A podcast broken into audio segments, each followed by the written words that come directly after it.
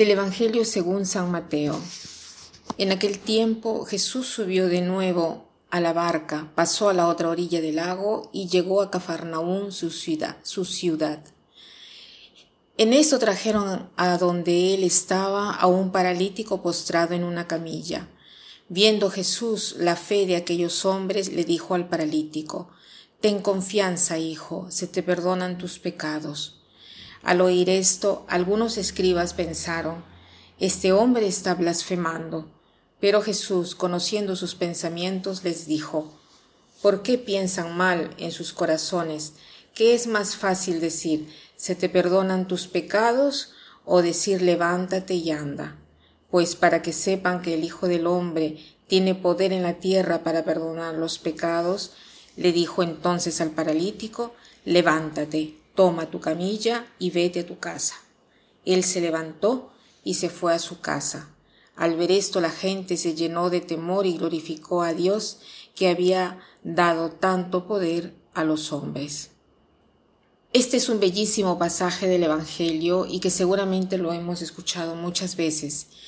No es solo un cuento de, de sanación, de curación, sino que aquí Jesús nos da una de las pruebas de su divinidad porque aquí la curación física está legada al perdón de los pecados, ¿no? Así como pensaban los fariseos, como pensaban ellos en su en sus juicios negativos hacia Jesús, ¿no? El perdón de los pecados es el único que puede perdonar los pecados es Dios, ¿no? ¿Por qué? Porque solo Dios no tiene pecados. Nosotros podemos perdonarnos los pecados, pero no podemos cancelar los pecados del otro, porque el pecado es una ofensa a Dios y solo Él puede decir si eh, nos lo perdona o no. Entonces aquí Jesús, dándose el derecho de perdonar los pecados, ¿no? da a saber que Él es el Hijo de Dios, ¿no? para darnos una prueba de lo que Él dice, ¿no? Es que nos hace esta pregunta a nosotros, ¿no?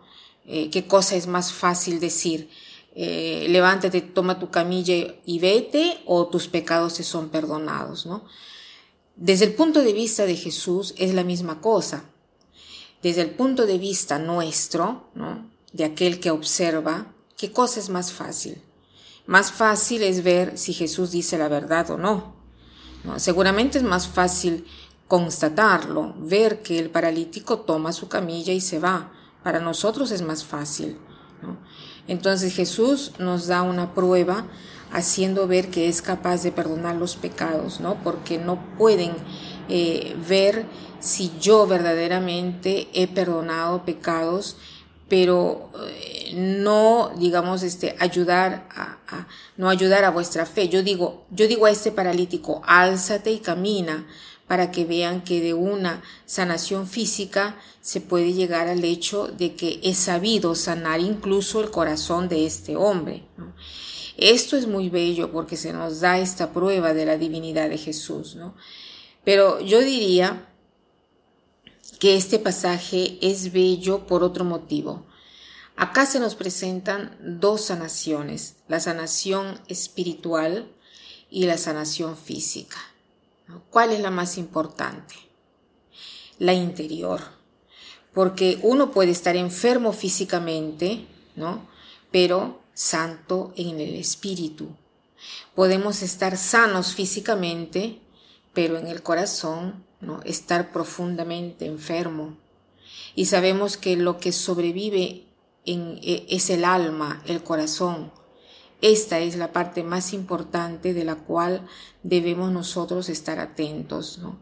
Entonces hoy nos muestran la importancia de cómo debemos estar atentos a la vida interior, así como aquella frase del pequeño príncipe, donde el lobo le dice al pequeño príncipe, no se ve bien que con el corazón, lo esencial es invisible a los ojos. ¿No?